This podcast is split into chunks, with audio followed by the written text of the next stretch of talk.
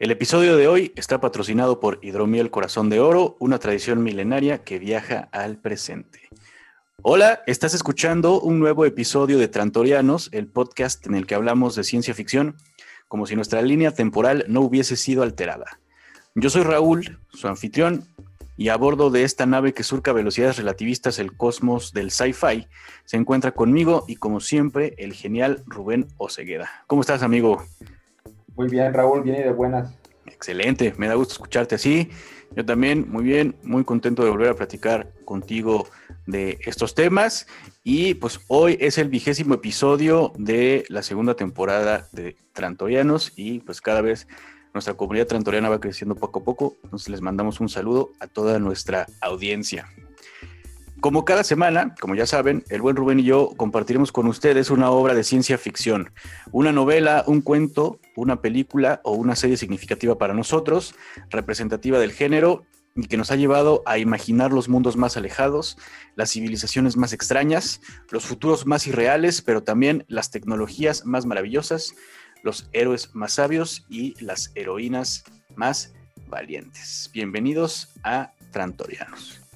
El día de hoy y en esta línea temporal en la que el Cruz Azul, después de 23 años, finalmente ha sido campeón de liga, y bueno, le mandamos una felicitación a todos nuestros y nuestras trantorianas eh, que le van a la máquina.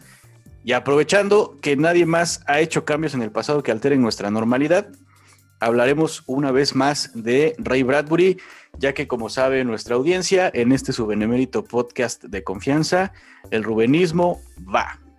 En esta ocasión hemos seleccionado dos cuentos pertenecientes a Las Doradas Manzanas del Sol, una antología publicada originalmente en 1953, siendo la tercera obra publicada de Bradbury. Está compuesta de 22 relatos independientes, incluido uno titulado precisamente Las Doradas Manzanas del Sol, y cada uno de los cuentos oscila entre la ciencia ficción, la fantasía y el terror, demostrando como siempre que Ray Bradbury fue más que un simple escritor de ciencia ficción y es en realidad un maestro no solo de la ficción especulativa, sino de la literatura. Así que sin más, vamos a empezar. Mi estimado Rubén, por favor, usted primero, ¿qué, cuento nos vas a compartir el día de hoy? Bueno, Raúl, pues otra genial obra de Ray Bradbury, eh, otra compilación de cuentos. Eh, creo que si agarramos los libros de Ray Bradbury, así, todo lo que escribió, y tomáramos algún libro al azar, eh, lo más probable es que saliera una colección de cuentos, ¿verdad? Correcto. Eh, porque están las novelas, está la poesía, están los eh, relatos independientes como únicos, pero las compilaciones de cuentos son lo más quizás común que, que encontramos, porque Bradbury escribía y escribía, siempre escribió, y pues al final de que tenía un buen número de cuentos, pues se compilaba un libro ¿no? de cuentos. Y otros más fueron este, cuentos que aparecían en otras colecciones, en revistas o en otros eh, pues, medios y que pues se volvían a compilar y aparecían, ¿no? Es por eso que pasa como con Isaac que de repente habrá cuentos, Raúl, que podemos verlos en este libro y en algunos otros libros más que forman parte de otra colección de cuentos, ¿no? Por ejemplo, en mi, en mi, caso, algunos cuentos como La Sirena, eh, La Bruja de Abril, por ejemplo, ¿cuál más? El Peatón, algunos cuantos yo los había leído ya en otra colección de cuentos, pero que originalmente pues son de este libro, ¿no? Y otros que también pues ya están en la web, ¿verdad? En, en la red, que están ahí divulgados por mil y un sitios. Y bueno, eh, como siempre, pues habrá algunos que te gusten más, que te gusten menos. Así son los cuentos.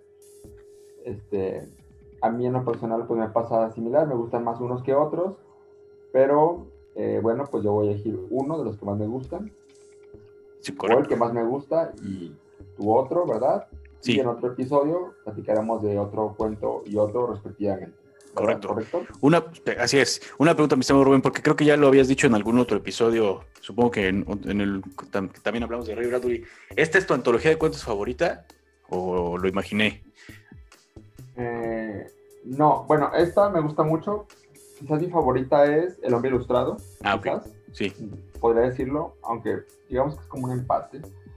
Pero eh, en esta antología está un cuento que es el que voy a hablar ahorita, que es quizás, también quizás, mi favorito. Ah, creo que sí, creo que eso ya era lo que habías dicho. Perfecto. Digo, quizás porque no lo sé, o sea, a lo mejor si me preguntas en dos años, tres, eh, te doy otra respuesta diferente. Uno siempre cambia con nuestros gustos, ¿no? Claro. Es como si te preguntan cuál es tu canción favorita, pues a lo mejor dices hoy una canción y mañana otra, ¿no? Sí, totalmente. Entonces, bueno, quizás mi favorito es El ruido de un trueno. Perfecto. Y esta historia, eh, la primera vez que la leí fue no en este libro, aunque aquí se compiló por, por primera vez, sino en la red justamente, eh, porque vi una vez, eh, Raúl, en una página web, algunos de los, creo que eran 100 cuentos más recomendados del siglo XX. Ok. Eh, cuentos de autores tan distintos como, no sé, Franz Kafka, Juan Rulfo, eh, Gabriel García Márquez, Jorge Luis Borges, no sé. Bueno, había uno de Haruki Murakami. Y entre esa eh, selección de, de, cuentos, que creo que fue un ranking que la gente votaba, okay elegían eh, pues uno o dos cuentos de algún autor. De Ray Bradbury estaba aproximadamente creo que tres cuentos habían elegido de este autor, pero eh, uno de los que no había leído era este, El ruido del trueno, y fue por primera vez que lo leí. Eso fue hace ya varios años, no recuerdo en qué año específicamente, pero ahí lo leí, El ruido de un trueno. Este, y cuando lo leí, entendí tantas parodias, referencias que había visto en otros lados, en otras series, películas, en fin, eh, entendí pues de dónde venía todo esto, ¿no? Y el tema que trata, querida audiencia, es el efecto mariposa. Perfecto. como saben, el efecto mariposa es, este, así en resumen, pues, eh, que un pequeño cambio, si cambiáramos algo, por más insignificante que fuera, de nuestro pasado, eso alteraría alguna otra cosa, que a su vez alteraría otra y otra y otra, creando una cadena de sucesos diferentes que a la postre traería posiblemente un cambio muy drástico o muy visible en nuestra realidad presente, ¿no? Ahorita, eh, si mal no recuerdo, está muy vigente en Facebook memes sobre esto, ¿no? sí, eso te iba a este decir. están, están buenos los memes. de que el viajero de tiempo cambia una silla y hoy ya algo totalmente distinto, ¿no? El Cruz Azul fue campeón, ¿no? sí, algo totalmente extraño y sorprendente. Sí. Y, de esto va, creo, creo, mira, no, no sé, ¿eh? a lo mejor me equivoco, pero creo que, que, el primer escritor que planteó esto fue justamente Bradbury en este libro. No sé si antes de Bradbury haya habido algún otro autor que lo haya planteado. No lo sé. Mm, a mí no se me ocurre ninguno, la verdad, mi estimado Rubén. Probablemente sea de los primeros. Eh... Y que como tal plantea el efecto mariposa, porque hay muchos que han escrito sobre viajes temporales, paradojas, eh, etcétera, pero el efecto mariposa, que es lo que plantea Bradbury en este cuento, creo que no, no recuerdo. Así que por lo pronto podemos darle el mérito a él, ¿no? De que sí. este, este cuento pues, fue muy influyente en la cultura popular y seguramente en otros escritores de ciencia ficción y en muchas películas, series, etcétera, ¿no? Y es un cuento muy breve realmente, ¿eh? ¿Qué tendrá? ¿Siete, ocho páginas? Yo creo que sí. A ver, por aquí tengo mi Aproximadamente. De Minotauro. Sí, eh, sí, yo creo que... es muy sencillo de explicar. Sí. Tampoco está muy complicado de explicar. Este, obviamente, pues, eh, al contar de qué va, pues, hay un spoiler, ¿no? Ya Spoiler alert. platicar sin, sin spoiler de qué, de qué va, ¿no? El efecto mariposa, bueno, pues eh, plantea a un personaje que es Eccles. Resulta que él le va a pagar 10 mil dólares a una empresa llamada Safari en el tiempo SA para que lo lleve a la prehistoria y tener la oportunidad mágica, eh, una experiencia inigualable que es de asesinar un dinosaurio. Sí. Desde ahí pues parece genial. Dice, wow, qué experiencia, ¿no? Tener la oportunidad de dispararle a un dinosaurio de carne y hueso, realmente. Eh, pero, eh, bueno, Eckes creo que lo pinta como un tipo Eh, es un cazador, sin embargo, pues se, se, encuentra nervioso ante esta posibilidad, porque no hay ningún ser vivo sobre la Tierra que pueda compararse a un dinosaurio, ¿no? En proporciones este, pues, físicas. Y esta empresa, eh, Safari en el tiempo, pues a eso se dedica, ¿no? A llevar personas al pasado. Eh, yo pensaría que la prehistoria, para tener la posibilidad de asesinar o de cazar, pues a algún ser de estos de la macrofauna, de los que ya no existan, ¿no? Piensa en algún dientes de sable, no sé, algún algún oso, estos enormes, ¿verdad? De la, que aparecen en las litografías de los libros de texto de historia en la primaria. Eh, no sé, algún mamut, qué sé yo, ¿verdad? O algún dinosaurio. El viaje por el cual paga Eckels lo van a llevar justamente a 70 millones de años, ¿sí? Para poder cazar, pues como dije, a un tiranosaurio rex. ¿Sí? Sin embargo, desde que va a firmar el contrato que uno hace cuando va a hacer una expedición, una aventura, eh, ya desde ahí lo asustan y dicen, ojo, pero no es para temerosos esto. Si vas a ir, tienes que estar consciente de los riesgos. No te garantizamos nada. Porque le pregunta, ¿y voy a regresar vivo? No sabemos, no, no te podemos garantizar porque no tenemos el control sobre lo que el dinosaurio puede hacer. ¿Sí? Pero es importante que estés consciente de lo que pues implica esto, pues no, no cualquier persona puede viajar. Es decir, si te pones nervioso, si pierdes control sobre ti, si te desmayas, pues mejor ni vayas, porque la verdad, esto no es para cualquier persona. No, sí, total que lo llevan.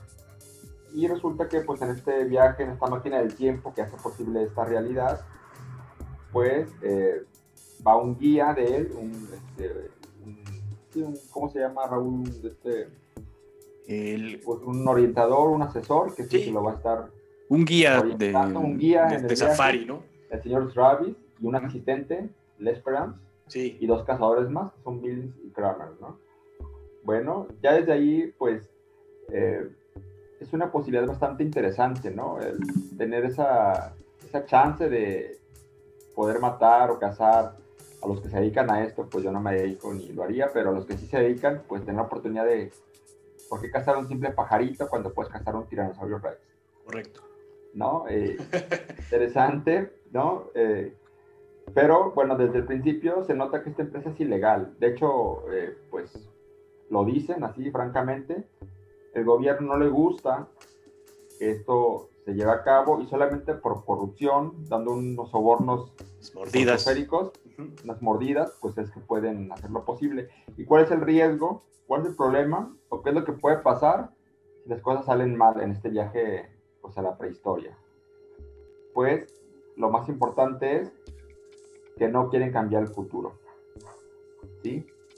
El mismo guía le explica a Eccles que no queda del todo claro, ellos mismos no saben si su teoría es correcta, pero creen ellos que efectivamente cambiar cualquier cosa desde matar una planta, eh, aplastar un ratón, como después veremos una mariposa, cualquier cambio en el ecosistema puede traer múltiples y radicales cambios en nuestra realidad. Correcto. Porque son 70 millones de años de una cadena de cambios, que aunque en un principio parece algo insignificante, ya eh, como cadena final, pues es enorme lo que, lo que propicia, ¿no? Sí en este sentido, eh, Ray Bradbury me encanta porque es muy eh, explícito y, tiene la capacidad de poner en boca de Travis, pues todo lo que puede pasar, ¿no? Le pone un ejemplo a Travis, imagínate que tú matas un ratón, dice, ¿y qué puede pasar si matas un ratón? Ah, pues que ese ratón iba a tener crías, de iban a salir más ratones, a su vez más ratones, y en 10 generaciones este ratón iba a tener a lo mejor 10.000 crías de ratones, ¿no? Ah, ¿y eso qué? Ah, bueno, pues que esos ratones los iba a tragar un, eh, un zorro, que a lo mejor pues, el zorro se muere de hambre porque no tiene que comer, porque no hay ratones, y ese zorro se lo come un león, y el león lo caza a lo mejor un hombre de la prehistoria, un hombre de las cavernas, y a lo mejor esa es la diferencia para que ese hombre de las cavernas viva, tenga descendencia, y esa descendencia más descendencia, y a lo mejor eso lleva en última instancia a que se funde Roma, por ejemplo, ¿no? si no, se funda, si no se funda el Imperio Romano, pues Entonces no hay cultura clásica, si no hay cultura clásica no hay edad media, si no hay edad media no hay renacimiento, o sea, todo lo que implica, implica, ¿no? Y a lo mejor hoy Estados Unidos no existiría, por ejemplo, le dice, ¿no? Sí. Así que es muy importante, le dice, no salirse del sendero. Y es interesante cómo lo plantea Raúl, porque ellos eh, tienen un viaje estrictamente controlado. Hay un sendero antigravitatorio Correcto. que está cuidado para que no toque el sendero nada de, de, la prehistoria. Ninguna planta, ningún animal, nada. Y solamente el cazador puede caminar por ese sendero, dispararle solamente al dinosaurio o al ser vivo que haya elegido ¿sí? que está marcado además con pintura roja. Y les disparan con, los marcan, ¿no? Sí, los, los, pintan para que le dispares a él y solamente a él y está ultra controlado. Cualquier otra cosa que hagas, como salirte del sendero, pues puede traer consecuencias de las cuales ni siquiera sabemos que puede, que puede suceder, ¿no? es realmente muy, muy enfático con, con él y, uno ya diría, bueno, pues, qué necesidad, ¿no? De correr el riesgo. Porque siempre, siempre que hay un riesgo, pues nunca va a faltar el, el despistado que la riegue, ¿no? ¿No crees? Sí, siempre, si algo puede salir mal. Que le dices, no toques esto porque te puedes cortar la mano. Siempre alguien que va y toca, ¿no? Por más que lo digas una y otra vez y lo repitas. La pintura está fresca, ¿no? Y ahí va no toques. Sí por más que pongas letreros, por más que avises, por más que firmes un reglamento, y le dicen, te sales del sendero, vamos a poner un multo, no, no, aunque no te la vas a acabar, una multa eh, enorme, ¿no? Porque el gobierno así nos va a ir a nosotros, nos va a poner una multa que no sabes de qué tamaño, aparte de las consecuencias que puede traer. Y dice, dice Travis, igual y no pasa nada, ¿verdad? Igual a lo mejor no hay consecuencias, pero por si las dudas, mejor ponemos el sendero y lo respeto. Correcto. Total, bueno, porque parece que Eccles no estaba consciente de esto, ¿no? No estaba como, eh, lo había tomado muy a la ligera y realmente no estaba consciente de lo que podía pasar. Total que llegan a al año 70 millones antes de Cristo, ¿no? Y ahí en, la prehistoria, eh, pues justamente lo que se temían es lo que acaba pasando, ¿no? Se pone nervioso cuando ve el, cuando ve el tiranosaurio rex, dice, no, no es posible, no lo podemos matar, se asusta muchísimo, se queda choqueado. Le dicen todavía que puede salirse de ahí, que regresa por el sendero hacia la máquina. Total que este, creo que se sale del sendero, se va corriendo. El dinosaurio lo ve, lo persigue, le tienen que disparar al dinosaurio. Al final lo acaban matando el dinosaurio, pero después de un relajo, ¿no? Eh, el, el dinosaurio cae en otra parte donde no tenía que caer el hombre pisa un fango que no tenía que pisar, en fin, ¿no? Y uno, uno podría preguntar aquí dos cosas, Raúl, dos cosas. La primera pregunta que uno podría hacer es decir, bueno, ¿y cómo saben que al dinosaurio sí le pueden disparar y que eso no va a traer cambios? Ah, ok, porque con tiempo de anticipación, antes de que tú vinieras, eh, ya alguien hizo el viaje, examinó y vio que el dinosaurio en dos minutos iba a morir aplastado por una rama de un árbol. Así que aunque lo matemos, eso no va a tener consecuencias porque el dinosaurio todos iba a morir, ¿no? La segunda pregunta que uno podría hacerse es, bueno, ¿y qué pasa con las paradojas, no? ¿No podría uno encontrarse a sí mismo? Que no. Y hace una solución del problema similar a la que hizo Asimov en El fin de la eternidad, ¿te acuerdas, Raúl? Que decía Asimov en El fin de la eternidad que la, el tiempo no permitía la paradoja. Que el mismo tiempo se distorsionaba por el fin de que tú te encontraras a ti mismo, ¿no? Así que nosotros estamos saltándonos a nosotros mismos y por lo tanto no sabemos lo que vaya a pasar. Así que tienes que ser muy cuidadoso. Pues no, no lo fue. Total que pasa todo un caos. Travis lo quiere matar, le dice de todo, le dice idiota, estúpido, le dice de lo que se va a morir, incluso lo quiere dejar ahí en la prehistoria, eh, lo quiere agarrar a golpes, porque no sabe nadie si el pisar el fango salirse del sendero pudo haber causado algún tipo de cambio en el futuro, que para este entonces pues debía haber estado en el año 2055 aproximadamente, ¿no? Cuentas futuristas sin de cuentas. Incluso lo obligan a recuperar las balas, dice, ahora tú vas a ir y le vas a quitar las balas al dinosaurio y se las vas a traer. Por idiota, ¿no? Sí, lo manda. Por idiota, sí. pendejo, ¿no? Ahí va, quítale las balas, órale, ¿no? Incluso el, el, el, auxiliar le dice, oye, te estás pasando, ya, ya fue mucho, no, no, no, no, no, no. Le dije, le dije que tuviera cuidado y lo primero que le digo, ¿no? Total, ¿no?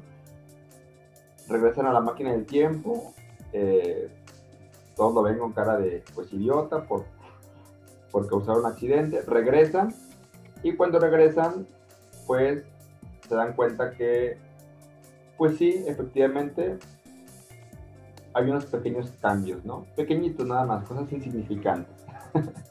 Como que, desde que regresan al futuro, o ahora su presente de ellos, se da cuenta de que las partículas del aire están enrarecidas, está diferente.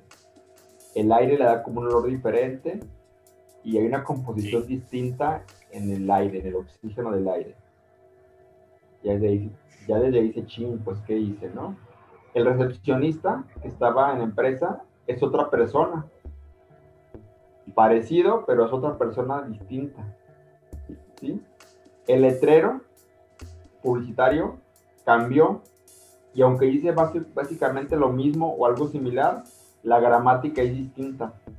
¿Sí? Es decir, la, la, conjunción de palabras y de letras para, para crear una frase cambió. Cambió totalmente, ¿no? Y el presidente que había ganado el presidente Kate en las elecciones de Estados Unidos, acabó siendo el contrincante que era Deusher, ¿no? Un dictador, ¿no? Un futuro dictador eh, autoritario, grosero, ¿no? Y esos son algunos cambios de los pocos que ellos pueden distinguir en ese momento.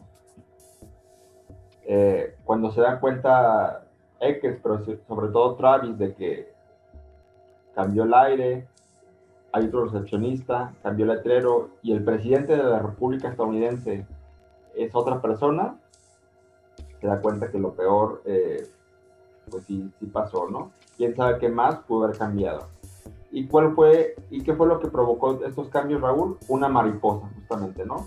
Vio eh, Eckels en su zapato, entre el fango que, que tenía ahí cuando se lo quitó, se dio cuenta que tenía una mariposa, que había pisado una mariposa, y el haber pisado esa mariposa provocó cambios tan inesperados como que el presidente de Estados Unidos fuera otra persona y cambiara la gramática.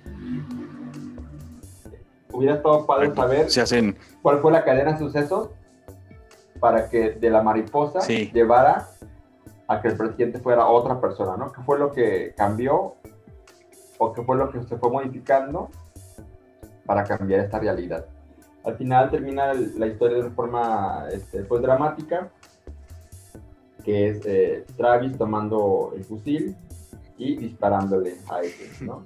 Aquí la pregunta es, matando a Eccles, disparándole, evita su viaje al pasado y con eso restituiría, la realidad tal como la conocían? gran, pregunta. O ya no hay manera de, de arreglar lo que cagó ya Eccles. El título del cuento es El ruido de un trueno justamente porque cuando viajan al pasado, a la prehistoria, escuchan eso, el ruido de un trueno, cuando están ahí eh, con el dinosaurio, y porque después de que Travis le dispara, pues escucha el fusil sonando como si fuera el ruido de un trueno. Es el efecto mariposa, eh, Raúl, Así que ya lo saben, eh, si viajan en el tiempo, traten de no modificar nada porque no sabemos qué tipo de cambios podría traer, ¿no? Y si nos vamos a pensar, tú te has puesto a pensar, Raúl, por ejemplo, ¿qué hubiera pasado si alguna decisión importante en tu vida, no sé, a los 12, 13 años, 14 años, en vez de decidir lo que decidiste, hubieras hecho otra cosa un poco diferente? ¿Qué tan diferente serías tú y claro. respecto a ti mismo? Sí, sí, sí, hay, creo que hay, puntos de inflexión bastante claros, ¿no? En la vida de las personas, pero también hay cosas muy pequeñas que a veces te pones a pensar, bueno, a lo mejor si no hubiera ido a donde sea esta fiesta, no hubiera conocido a mi mejor amigo que me hubiera presentado a mi, novia y con la que me casé, lo que sea, ¿no? Siempre, siempre hay cosas así y siempre se, se termina reduciendo a singularidades bastante eh, sencillas, ¿no? Sí, a veces sí me pongo a pensar en eso. Tú, mi estimado Rubén. pasado, sí, ¿verdad? Como el fin de la eternidad, ¿no? ¿Qué, pasaría si, eh, si tal automóvil hubiera arrollado a tal persona que a lo mejor en un futuro iba a descubrir la cura contra el SIDA, por ejemplo, ¿no? Sí. ¿No? Y al descubrir la cura contra el SIDA se hubiera transformado a lo mejor la industria farmacéutica del mundo, que a su vez hubiera llevado eh, a la larga a un, a un nuevo este, sistema de vacunación o de salud en Estados Unidos. O sea, todos los cambios que implicaría, ¿no? Por un pequeño detalle tan, Claro. tan a lo mejor ni siquiera cosas que tú tomarías como decisión, sino cosas que te pasen a ti o a un semejante. ¿no? Sobre esto, pues hay un montón de, de ya de historias que, que, eh, que replican este, este cuento, ¿no? Por ejemplo, hay, hay muchísimas. No sé si recuerdas alguna, pero por ejemplo, a ver. Eh, la, la, la, más clara que yo tengo es este la casita del, otra vez hablando de los Simpsons, la casita del horror número 5, creo. Sí. Es este. Se llama el, el, episodio, bueno, son varios como cortos, ¿no? El, el, de Homero, en el que Homero viaja en el tiempo, se llama en inglés Crime and Punishment, como, no, perdón, Time and Punishment, que obviamente es un juego. Correcto, viaja a la, a la prehistoria. y pisa. Sí. molesto, sí. Lo, lo aplasta. sí, aparte se acuerda de, del consejo que le da su papá, ¿no? El abuelo Simpson. Le dice que si algún día llegas a viajar en el tiempo, no toques nada, dice. Y no, no le hace caso. Sí. Que no es ese, ese es el que va a... del mundo. Correcto. Sí. Ese, ese es el que es me viene a la mente primero. Pues. Porque. Sí. Sí, porque pasa muy parecido a lo que vive Eccles, ¿no? Viaja a la prehistoria, este, mata un insecto, luego, bueno, luego ya cuando se harta de todos los pequeños cambios, eh, me empieza ya activamente a matar a todo lo que puede, ¿no? Le, le, le, estornuda, un, le estornuda un tiranosaurio, ¿no? Primero. O en Volver al futuro. Sí, que hablábamos de Avengers en la última que platicábamos de de la eternidad. Eh, por ejemplo, el, la obra de teatro del legado maldito de, del mundo de Harry Potter, pasa eso también. ¿no? Ah, claro. Eh, sí, con su giratiempo. giratiempo, hace una tor torpeza y tienen que regresar al pasado nuevamente para arreglar la torpeza que hayan cometido. ¿Sí? Correcto. Bueno, hay una película que también se llama así el... El efecto mariposa, Arreglar. que también se le conoce pues por, por este dicho de que, de que el clima es algo tan variable, tan influenciable por tantos factores, que hasta el aleteo de una mariposa a otro del mundo podría cambiar o podría influir o alterar nuestro clima este, en esta parte de la Tierra. ¿no? Algo tan sí. minúsculo, tan aparentemente insignificante como el aleteo de una mariposa es capaz de, de cambiar el clima, en realidad, desde que llueva o de que no llueva. ¿Sí? la cadena de sucesos. Pues ahí está, es un cuento muy, este, muy breve, pero bastante significativo, ¿no? Y, que tiene pues las implicaciones de, de, la, del uso de la técnica de la ciencia para eh, alterar eh, el pasado y el riesgo de alterar el futuro con eso, ¿no? Otra vez la irresponsabilidad de, de permitir que existan empresas pues que por medio de la ciencia pongan en riesgo, este, ahora sí que la realidad. ¿No crees? Esa es yo creo que la, la, primera, una de las primeras, de las premisas más importantes, ¿no? Que a pesar de que ellos son, es que es Safari en el tiempo se llama la empresa, ¿no?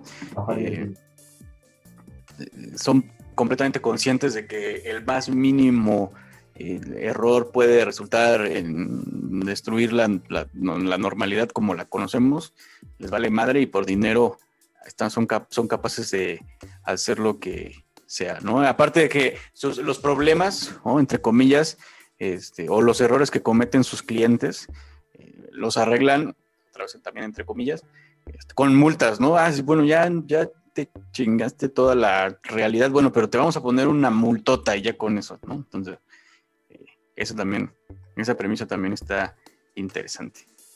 Este... Pero Homero Simpson cuando regresa al futuro en el último de los cambios que hace, el, el único cambio significativo es que todos tienen lenguas como de, como de anfibios, ¿verdad? Como de ranas que Sí, cazan moscas o mosquitos con la lengua. Dice, ah, bueno, no soy. y, hay, y uno, en uno. Sí, No pero no existen tan- las donas, ¿no? Ajá, creo que exacto. Al final. Sí, Creo que es lo peor que le pasa. También hay una película gran, que gran. salió el año pasado. Raúl, se llama Yesterday, que es eh, ¿qué hubiera pasado si los virus no hubieran existido? ¿Qué, hubiera- qué cambios significativos Ah, sí. habría? Uno diría, bueno, pues sería un grupo menos, ¿no? Un grupo menos. Y no, no, no, no, ponte a pensar todo lo que los virus han influenciado, no a otras bandas, sino a otras personas, que si los quitáramos, todo lo que cambiaría. pues. Hay una escena en la Correcto. película, creo que busca una banda, una banda que no son los virus, otra banda, y la banda no existe. ¿Por qué? Porque si no hay virus, no hay esta banda tampoco. Todo se cambia. Ujú, Correcto.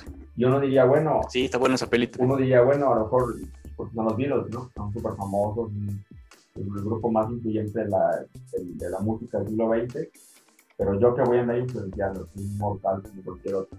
Pero no, no sé, a, a lo mejor el, el, el mundo, la realidad sin Raúl eh, sería otra muy distinta, este, porque no sabemos, o sin Rubén, porque no sabemos lo que estamos haciendo,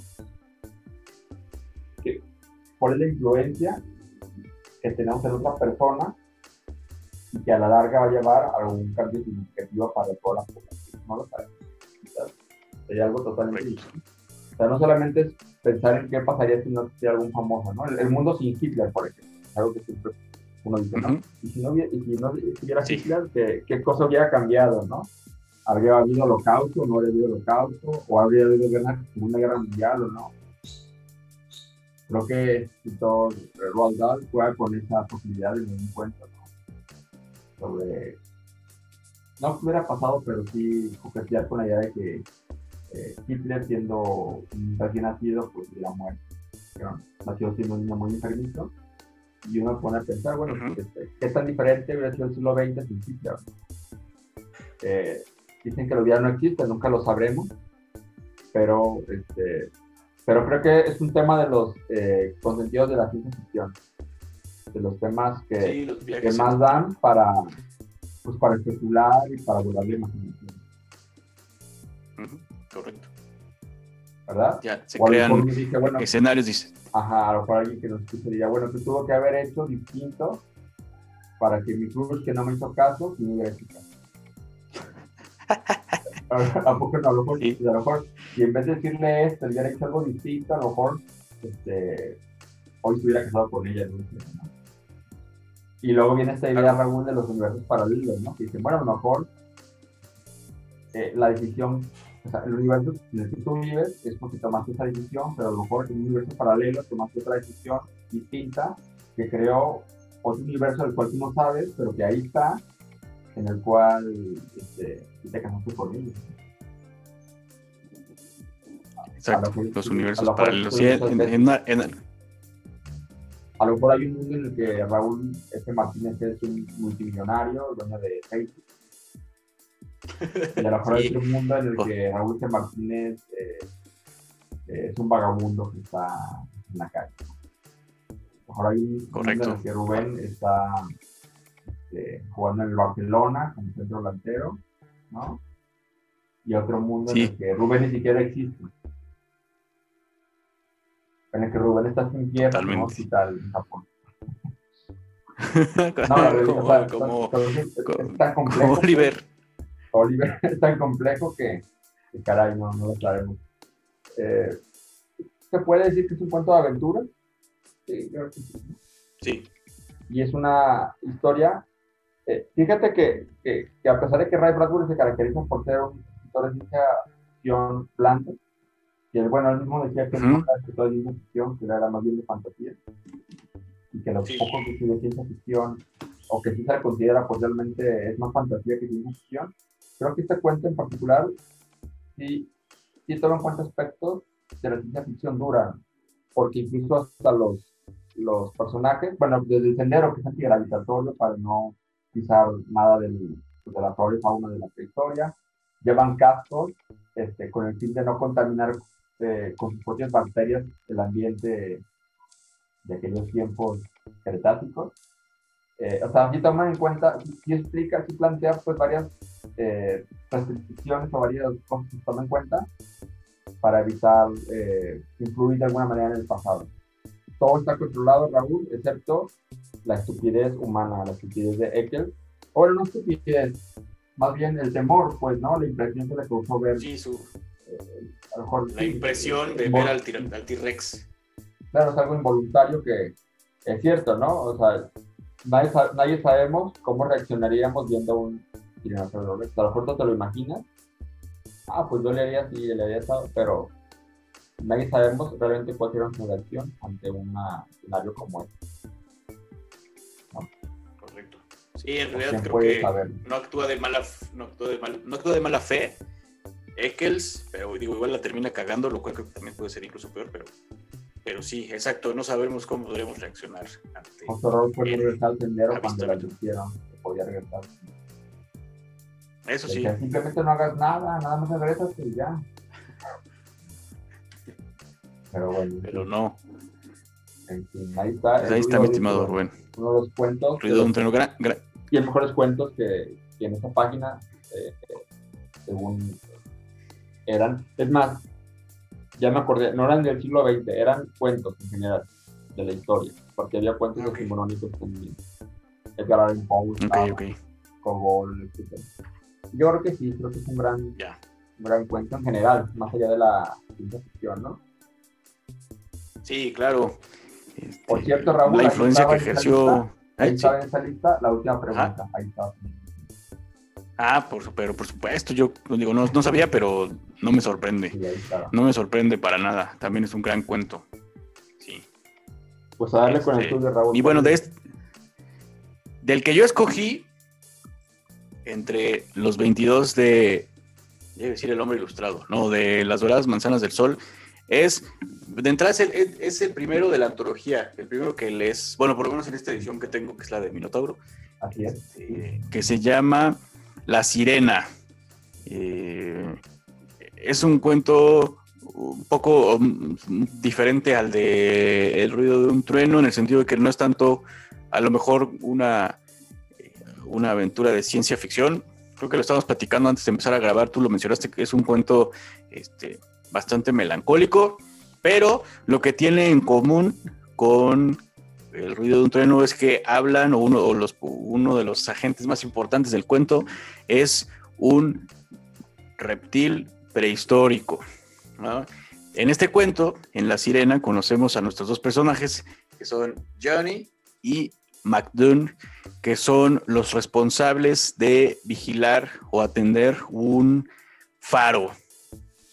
Eh, un faro, entendiéndose como esta construcción eh, oblonga que echa luz para eh, está en el, en el mar, ¿no? Cerca, cerca de, del mar, de la costa exactamente, y sirve como guía para que los barcos no se estrellen este, pues, o encallen o lo que sea. Y entonces, además de echar luz, genera un ruido cada cierto tiempo, que precisamente es la sirena, en inglés es el fog, fog, horn, que es como el, el, pues el ruido del faro de niebla, o la sirena para la niebla, precisamente porque cuando el, mar está pues, nublado, nebuloso, los barcos no pueden ver dónde está la costa y dónde no, y además de emitir la luz, emiten ese ruido para evitar el encallamiento de los navíos. Y entonces, lo que sucede cada cierto tiempo, o ha sucedido por lo menos una vez al año desde que McDoon está ahí en el, encargado en el faro, Johnny es relativamente nuevo eh, en ese faro, es que una vez al año se aparece un monstruo prehistórico, un reptil prehistórico gigantesco, lo, lo, describe en el cuento, me parece que tiene, dice, la cabeza se alzó 12 metros por encima del agua sobre un delgado y hermoso cuello oscuro. Entonces, por lo menos 12 metros tiene este monstruo y es incapaz de comprender y la razón por la que se aparece cada cierto tiempo en este faro es porque el ruido em, que, emite la sirena o la sirena del faro es exactamente igual o muy parecido al ruido natural que emite este monstruo. Entonces, obviamente esta criatura lo que piensa es que por ahí hay uno de su, de su propia especie con la que quiere, pues no sé si convivir o aparearse o lo que sea, pero por lo menos convivir. La, teoría, la teoría lo que nos explica Ray Bradbury eh, eh, a través de, de, este personaje de McDoon, que es quien ya ha visto en varias ocasiones a este monstruo aparecerse en el faro, es que él, este, este, esta criatura es en realidad el último de su especie, pues es un monstruo solitario que habita las zonas abisales del mar, eh, muy alejado de la civilización humana, por supuesto, y que se aparece cada vez que es llamado por la sirena, pues para intentar convivir con otro como él, y pues fracasa, porque en realidad si está solo este ruido, como les decía, es obviamente el ruido de la sirena, que es precisamente como se llama este cuento, ¿no? Entonces... No, al leer el título, Raúl pensaría que es una, una sirena, pues una, una mujer eh, con cuerpo de... Este... La mitad del cuerpo de pescado y la mitad del cuerpo de una mujer, pero no, no va por ahí. la sirena no va por ahí, que precisamente cuando, cuando, sí, La Sirena del Faro, cuando yo empecé a leer el, este cuento, o sea, bueno, el título, pues, fue exactamente lo que pensé mi estimado Rubén, que iba a tratar acerca de una. Es que, ¿cómo, ¿cuál es el.? me, estaba acordando de Harry Potter ¿cómo, que. ¿Cómo escribirla? ¿Cómo definirla? Este, pues una. Le dicen, es que en, Harry Potter como que les dicen el término apropiado, no le dicen sirenas, les dicen este, gente del, del agua o algo así, no me acuerdo, pero bueno, yo pensé que era una gente del agua, Ajá, personas del agua, sí. Pero no, se refiere exactamente a este la sirena, el ruido, pues, que, que emite el faro. Entonces, eh, es un cuento también bastante corto, estimado Rubén. Eh, no tiene giros de tuerca ni revelaciones este, muy dramáticas, ni ningún tipo de giro de 180 grados en la trama. Simplemente se trata de la conversación que tienen estas dos personas eh, la, explicación de las teorías que tiene McDoon acerca de la aparición del monstruo sobre el, sobre el faro. Y por último, la reacción que tiene este monstruo cuando se da cuenta de que en realidad está solo, de que pues, no, es no es otra criatura como él, sino simplemente es una construcción de concreto con metal, pues se enoja un poco y empieza a hacer un Godzilla, bueno, o sea, un acto tipo Godzilla y empieza a destruir el faro. ¿no? Afortunadamente McToon y Johnny sobreviven al atentado, o bueno, al evento. Eh, y McDoon dice, digo no, y Johnny, bueno, dice, no, hasta, hasta aquí yo, yo hasta aquí llego a la chingada, y busca un trabajo eh, lo más alejado de la costa que se puede, eso lo, conocemos. Y al final de cuento, que también, como les decía, es bastante breve, yo creo que no pasa de, también 10 páginas, incluso menos, a lo mejor 7 u 8. Eh, y ya al año siguiente descubrimos, eh, Johnny ya se casó, ya formó una familia. El faro fue eh, reconstruido y reforzado con vigas de, no solo de concreto, sino de metal para aguantar los embates de este monstruo por si se puede aparecer. Pero en una conversación posterior que vuelven a tener Johnny y McDoon, una vez que ya cada quien está por su lado. Ah, McDoon otra vez está trabajando ahí en el faro, como que le gusta la mala vida o es un hombre del mar, o no nos explican muy bien por qué, pero vuelve a trabajar en el faro a pesar de que de haber sido atacado por el monstruo. Johnny le pregunta y volvió. Si, si volvió el monstruo exactamente, y McDoon les dice, no, no ha vuelto. y, cree que, y cree que no volverá. Entonces, más que tratarse de tanto de, de ciencia ficción, este, o, de alguna tecnología o de algo en especial, se trata simplemente de cómo, de, pues de la soledad en realidad, ¿no? La soledad reflejada en este monstruo, este, que es uno de los, es el personaje principal, yo, el protagonista de la historia, pues conocemos las acciones a través de la conversación que tienen Johnny y McDoon, pero realmente quien hace algo es, eh, y, y, las emociones que, que trata de transmitir Bradbury pues, son las del, las del monstruo, ¿no? Y cómo se siente solo debajo del mar, quién sabe cuántos millones de años lleva existiendo, si es el último, si algún día va a encontrar otra criatura como él. Y pues su frustración al darse cuenta de que ese faro, que esa sirena no era el sonido de alguien como, o de una criatura como él, sino simplemente algo de, creación humana. Entonces, básicamente de eso se trata sí, no es una el cuento, ¿no? De, aventuras, mucho menos, es, un, es una historia de reflexión, ¿verdad? La soledad. Correcto. recuerdo que, este personaje, este, Macdu, le dice que, eh, bueno, pues le, lo pone a pensar a, Johnny porque dice, a ver, o sea, Johnny le dice, es que esto es imposible. Y dice, no, eh, nosotros somos los imposibles. Esta criatura ya vivía hace millones de años, antes de Jesucristo, antes de, de, cualquier guerra, cualquier construcción humana. Esto ya existía hace no sé cuántos millones de años. Y existía tal como es ahorita. Los que hemos cambiado somos nosotros. Y la realidad cambió para él, no él para la realidad. Su realidad, eh, es transformada totalmente, ¿no? Su realidad en la cual vivían tantos seres como él ya no existe, ya nada más queda él. ¿Te imaginarías ser el único individuo en tu especie? ¿Cómo te sentirías, no? Sí. Entonces ahí está el tema de la soledad. Y cada año vuelve. Imagínate, tú estás en el, eh, estás en el fondo del océano, a no sé cuántos kilómetros, nada más quedas tú como el único en tu tipo, y, y llega ese sonido de esta sirena y se, y meten tus recuerdos, en tus pensamientos. Sales allá en, busca de, de alguien, de un semejante a ti, y te das cuenta que no, no está ahí para ti, ¿no? Dice, y, y, y, es una reflexión en la cual dice, eh, bueno, y además, todo lo que no podemos tener, lo queremos destruir. Algo así de Exacto, correcto.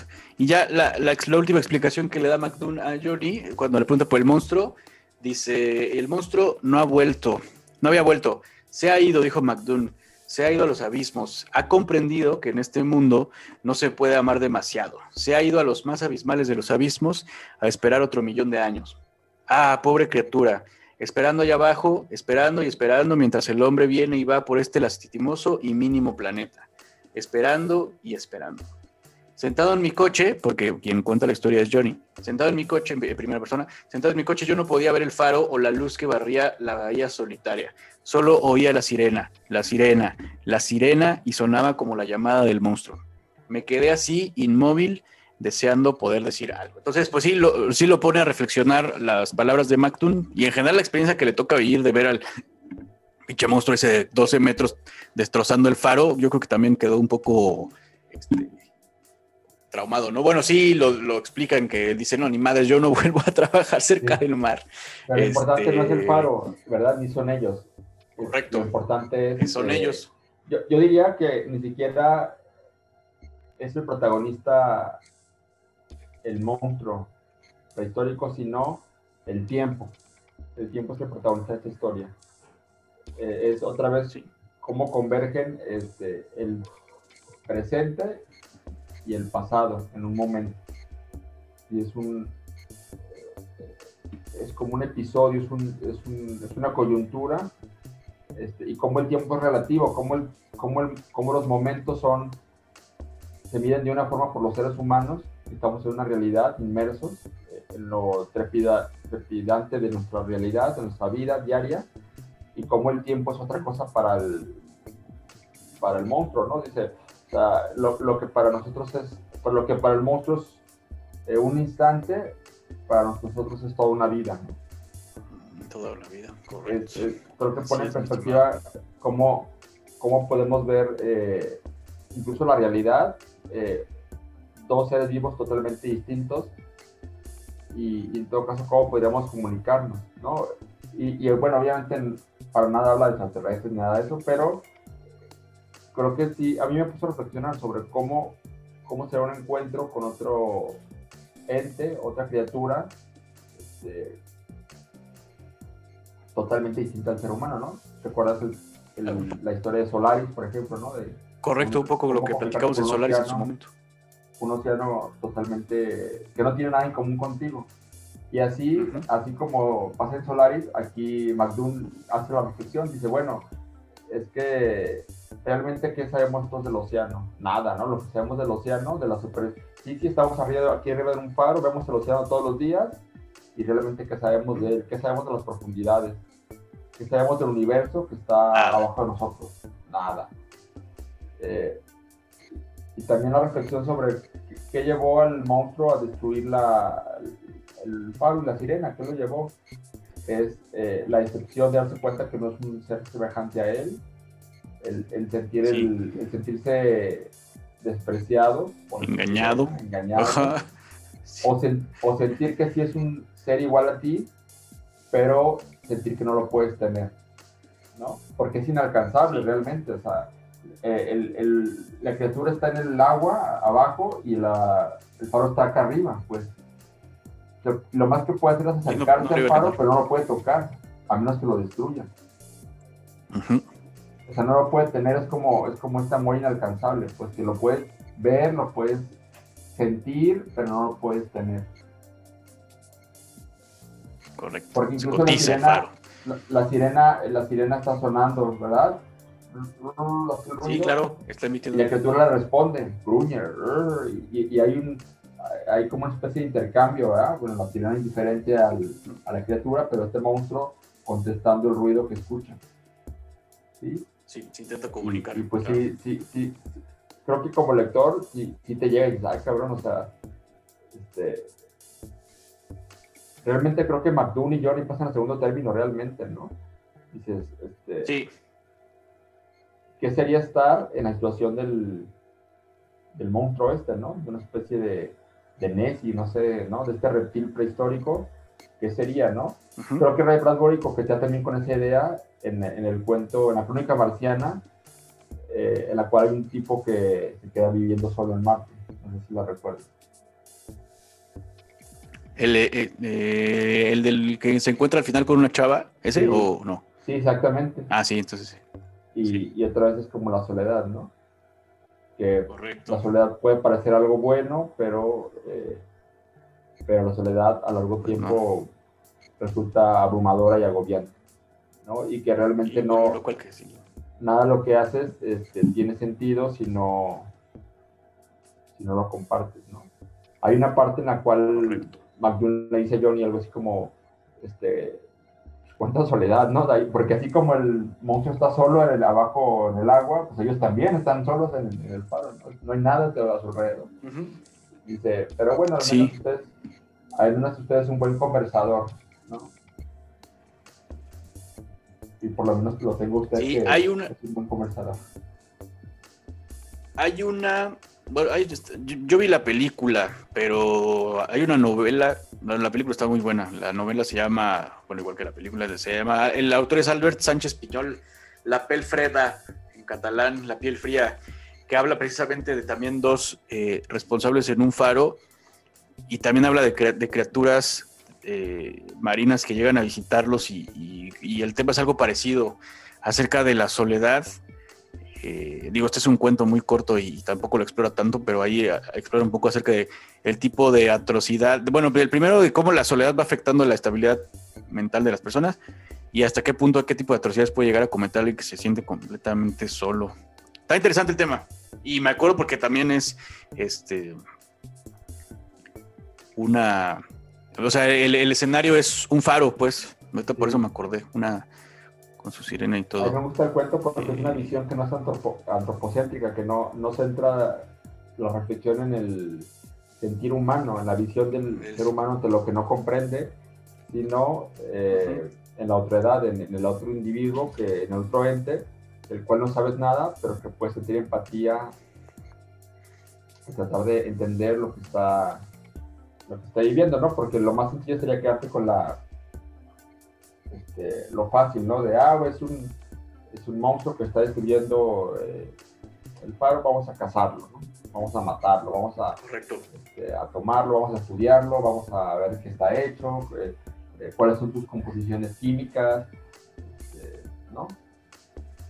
No sé, tipo King Kong, ¿no? Tipo Godzilla. claro. Vamos a estudiarlo, vamos a ver, ¿no? Vamos a, vamos a llevarlo a un circo, a un, vamos a hacer una, a llevarlo a hacer una atracción de un parque temático para que la gente paga una entrada y, lo vea, ¿no? Y aquí no, la reflexión es solamente es, pues sobre el tiempo y, la soledad, ¿no? Y, aquí es este, como una historia no tiene que pasar gran cosa a veces para que sea significativa. Y claro, no tiene que haber acción, pero para que tenga relevancia, ¿no? Para que haga resonancia en, los lectores.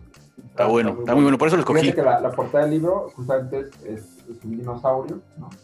Llamando neurótico a una manzana dorada. La manzana dorada es justamente la referencia al cuento de las doradas manzanas, que es el cuento de la semana que yo elegí, y el dinosaurio, pues por el día del trueno. Este, bueno, igual sí que estamos spoileando, Raúl. La siguiente semana yo voy a hablar de las doradas manzanas del sol. Y tú elegiste. Yo escogí. En la noche. Ya no me acuerdo. ¿Cuál te dije? Ah, en sí. La noche. Temática un tanto mexicana. Vamos a platicar de. Correcto. Que además en la, en la noche es el título original. O sea, el título original está en español, pues. Sí, sí. sí. Así es, sí. Eh, es algo que comúnmente hace Bradbury, ¿eh? De repente, en otras historias. Eh, toma títulos en español o palabras que tal cual las respeta en su idioma original en español en la noche. Este, Pero hay, otros, hay otras historias este, que pues no vamos a hablar de ellas así, pues, pero este, no sé, ¿qué te parecieron? ¿Cuáles, aparte de esas cuatro que, digamos, dos y dos que elegimos, aparte de esas, cuáles te gustaron? ¿Alguna que quieras a ver, decir? Por ejemplo, hay una que es la del asesino, que quizás pudimos haberla elegido como... Ah como cuento también, ¿no? Por, creo, que, creo que es la historia más de ciencia ficción que en esta antología, no de, de ser alguien que, que no soporta cualquier tipo de tecnología, porque se siente, invadido por, ¿eh? la tecnología, ¿no? Por los teléfonos celulares y por, y por tener que te, poner su atención 24/7 ante la, la tecnología que lo, lo ata, ¿no? O sea, está atado a esta. Está bueno, por ejemplo, ese, ese me gusta mucho. El de la máquina voladora. Ese por, también por, por eh, todo lo que implica la decisión de. en la antigua China. correcto, en la antigua China, la decisión que tiene que tomar el, un líder político por el bien de muchos, o sea, su visión de qué es lo que en realidad trae mayor beneficio para el colectivo. Un poco eh, visión utilitarista. pues futurista también, ¿no? Donde eh, prácticamente caminar en la calle es un delito. Sí. Eh, la bruja de abril. La, bruja de abril. Ese también me gustó mucho. Me recuerda un poco a, a, unas a las novelas de Terry sí, Sí, este cuento de la bruja de abril, yo lo vi una vez en un, en un libro de texto en la secundaria. Eh, en el libro de español, estuve buscando y vi un fragmento de la bruja de abril. Creo que es un cuento juvenil, pero significativo, ¿no? Sobre, sobre el egoísmo y, y, las acciones que te pueden llevar a hacer caprichos, ¿no? Como cuando algo bonito se convierte en un capricho, lo corrompes, lo perviertes, ¿no? Por ejemplo, ¿qué otro? ahí va, es que está bueno, a ver, hay otros que es, por ejemplo... El, hablando como de juvenil, el gran incendio, ¿no? el, de, el de Marianne, este, ¿qué otro? El basurero es un gran cuento también. El del basurero, ese, también. Las implicaciones que puede traer, eh, una guerra de, bombas este, a un basurero. Como, a una persona que trabaja recogiendo la basura se plantea cómo, cómo su cotidianidad podría cambiar por un hecho externo a él. Claro, que resulta ser una guerra, nuclear. Hola y adiós también me gusta el niño que no, bueno, la persona que no puede envejecer. Este, este también me gustó. Y el de, hablando, el del niño invisible también me da risa. Bueno, está, bueno. Me gustó. Sí, es, una gran, compilación. Eh, bastante valladita, ¿no? Diríamos que es de ciencia ficción, pues, ¿no? Es una historia, un cuento de, una serie de cuentos de fantasía, algunos más cotidianos, algunos más crudos, otros más eh, imaginativos.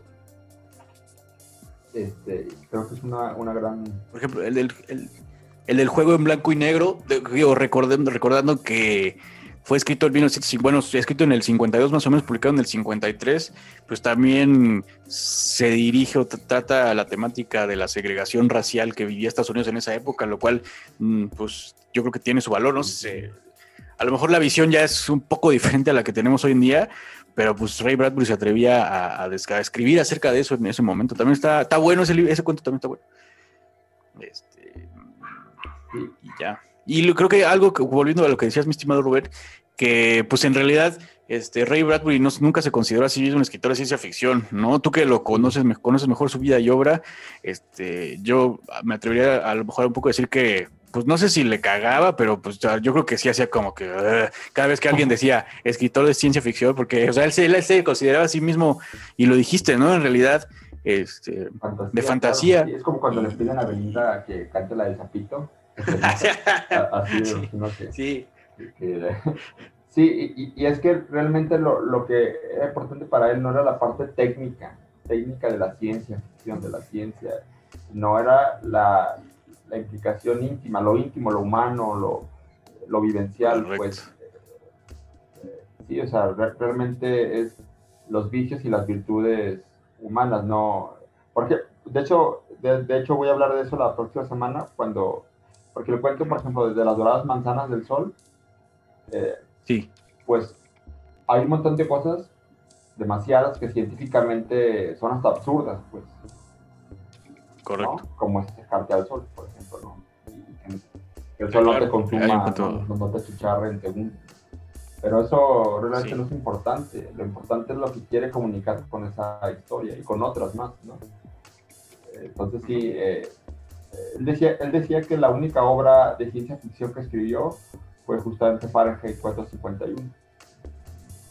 Que sí es una obra que, su novela distópica. Que, no, no, se puede considerar fantástica. Y, y, hay otras que. Totalmente. Yo creo que hay otras que son hasta inclasificables, que realmente no puedes decir qué tipo de historia es. ¿Es de ciencia ficción? ¿Es de fantasía? ¿Es de lo cotidiano? Yo creo que hay historias que son eso, simplemente historias. Correcto, son cuentos. Historias. Historias. Relatos, ¿no? Eh, lo que él llamaba este, sí. simplemente historias, ¿no? Eh, que, plantean alguna emoción, alguna reflexión, simplemente eh, algunas anécdotas, pues que a lo mejor hay cuentos que podría decir que no pasó nada realmente, que, ¿qué es lo que pasa? ¿De qué trata el cuento? Incluso, ¿de qué trata el cuento? Pues, ah, pues, pues cuesta trabajo, ¿no? Decirlo. Pues, sí pues de esto, o sea, lo tienes que platicar todo para llegar a lo que trata realmente. sí. Este, o tendrías que responder con algún, con algún concepto abstracto, ¿no? ¿De qué trata la sirena? Pues de la soledad. De la soledad. ¿De qué trata?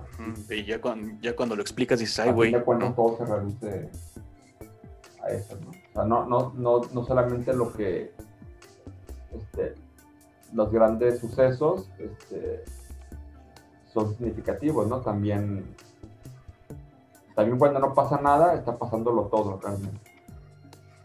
Hay, hay libros así que, que, no pasa nada aparentemente, pero, pero la magia de la narración lo está todo. O sea, son libros que a lo mejor, cuentos, historias que a lo mejor difícilmente pueden llevarse a la pantalla grande por su estructura. lo que pero que, que son más literarios, ¿no? saliéndome del tema, por ejemplo, esta obra de La señora Dalloway de Virginia Woolf, por ejemplo. ¿Sabes el libro cómo lo puedo llevar a la pantalla grande? No se puede. Eh, y realmente, ¿qué, ¿qué, es lo que narra? Pues un día, un día nada más en la vida de una mujer de la, de la clase burguesa, ¿no? De, la, de la Gran Bretaña posguerra. Déjame ver si alguien lo ha intentado hacer. Ah, sí hay, sí hay adaptaciones a la pantalla grande de las de Realmente es algo que. Pero no han de estar chidas. Es como llevar este, pues, Pedro Páramo, por ejemplo, ¿no? 100 años de soledad Gabriel García Márquez. Creo que Bueno, hay, hay gente que. Sí, hay una película de. de ¿Cuál? Del amor en los tiempos del cólera.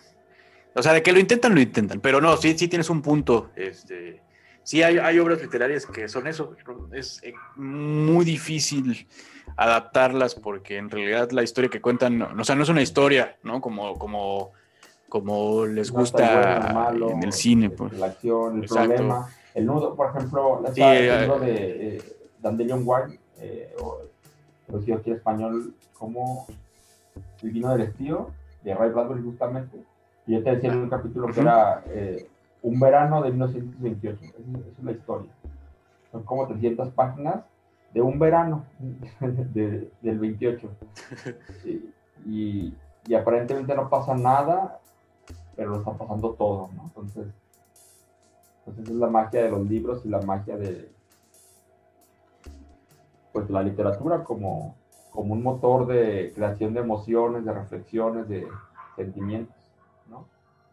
Correcto. creo que es lo más significativo de Ray Bradbury, yo creo, ¿no, Raúl? Más allá de incluso más allá de si es verosímil o no, vamos, creo que... No, creo que utiliza, o sea, su, su utiliza su prosa para... Para evocar. Transmitir, evocar sentimientos. Es lo que siempre dices, ¿no? Acerca de lo que nos hace humanos. Por eso no importa que los personajes sean un astronauta o el guardián de un faro, un mandarín en China o lo que sea. o sea, en realidad. En realidad, aunque tengan pocas páginas, algo conecta con, con ese personaje, ¿no? Algo, algo. O sea, por ejemplo, de este personaje que es, es pues no, no se sabe nada realmente, no sabemos nada de su vida, de lo que es, o sea, es muy poco lo que sabemos de él y de Johnny, pero en esta ligera conversación que leímos, eh, creemos saberlo todo, ¿no? Y, y, algo conectamos con esos personajes en muy poquitas páginas.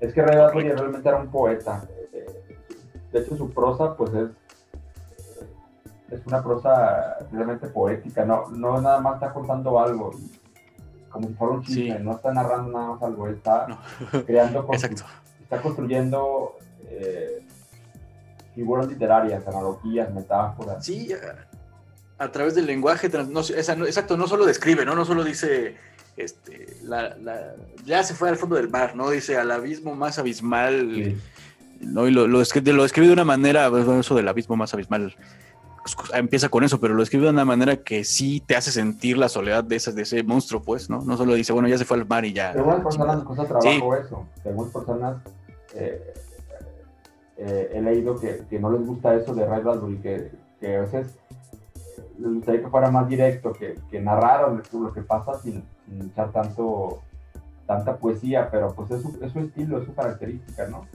Para él hasta cortar el pasto era poético, ¿no? Y dice, bueno, pues está pasando el pasto. Y ya no, pero es que, este, no sé, cada centímetro de cada, eh, ¿no? Eh, de cada flor que cortada, volaba como si fuera el ave, más, bueno, así, en fin, pues, y, y, eso hay personas que, que les pero, pero realmente creo que sí tiene capacidad de envolver, ¿no? De, de envolverte como lector en, en este pequeño mundito que puede ser desde una novela a puede ser tres páginas. Hay cuentos de tres páginas, cuatro páginas. Sí. dos o tres páginas ya en, en Crónicas Marcianas hay cuentos de hasta una sola página.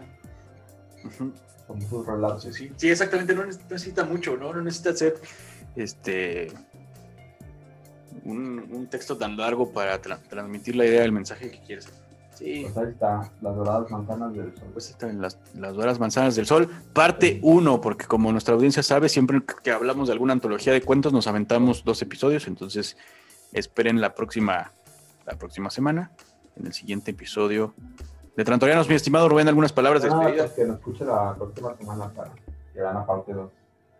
De este, de este sí y ya díganos cuál es su, su cuento favorito de Ray Bradbury, no solo de esta antología, sino de las de las que de todas las que hemos discutido hasta el momento son Crónicas Marcianas, El Hombre Ilustrado y Las Doradas Manzanas del Sol y bueno, su novela de Fahrenheit 451. Sí. Creo. Sí, ya, ya son todas, ¿verdad?